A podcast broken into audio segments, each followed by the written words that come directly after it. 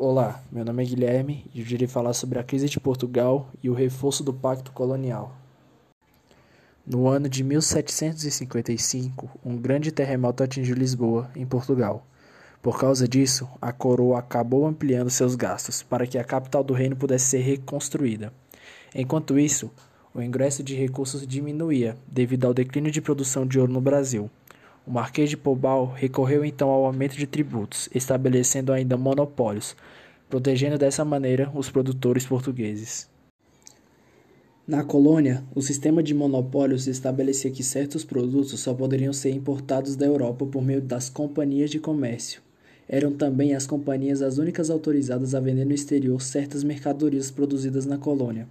Para garantir lucros elevados, as companhias pagavam pouco pelos produtos da colônia e vendiam por preços altos os produtos importados da Europa.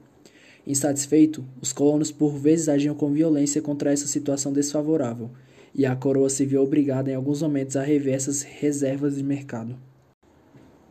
A capital da colônia acabou sendo transferida de Salvador para a cidade do Rio de Janeiro, com o objetivo de aumentar rigorosamente a fiscalização de exportação de ouro. Pombal zelou pela cobrança dos impostos devido à metrópole, efetivamente a primeira derrama e, tempo, e tempos depois estabelecendo sobre a exploração de diamantes o controle real. No século XVIII, enquanto a metrópole portuguesa reforçava o controle fiscal e administrativo e a expoliação da colônia por meio das casas de fundição e da derrama, cresciam em diversos países da Europa e mesmo em certas regiões da América ideias contrárias ao colonialismo mercantilista. O iluminismo, por exemplo, condenava antigas estruturas de privilégios absolutistas e colonialistas, características do que chamavam pejorativamente de antigo regime. Esse movimento, do qual fizeram parte intelectuais como Voltaire, Montesquieu e Rousseau, defendia a reorganização da sociedade segundo uma lei básica, a Constituição que garantiria a liberdade econômica individual, cabendo ao Estado apenas cuidar da segurança e do aprimoramento da nação. Na América colonial, os ideais iluministas chegavam principalmente por meio dos filhos da elite, que eram mandados à Europa para realizar seus estudos universitários. Esses ideais contribuíram para firmar os anseios emancipacionistas que culminaram na independência dos Estados Unidos da América em 1776 e dos demais países ibero-americanos no século seguinte. Além disso, inspiraram os participantes da Revolução Francesa de 1789 cujos desdobramentos alterariam substancialmente o panorama sociopolítico ocidental. Em Portugal, o Marquês de Pombal, ministro do rei Dom José I, percebeu a extrema dependência econômica de seu país em relação à Inglaterra e preocupou-se em reequilibrar a deficitária balança comercial lusa. Buscou de um lado maior eficiência administrativa e desenvolvimento econômico no reino e de outro, reforçou as práticas mercantilistas referentes à colônia na América Portuguesa.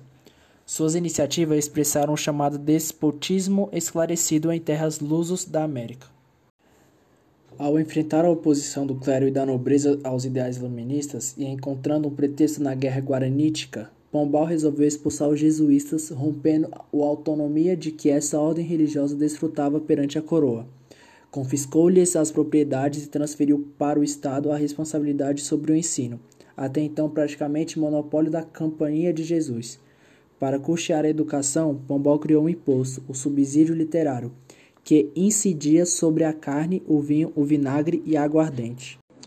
Com o objetivo de integrar os nativos da colônia ao reino, Pombal extinguiu a escravidão indígena em 1757, incorporando algumas aldeias sob a forma de vilas à administração portuguesa.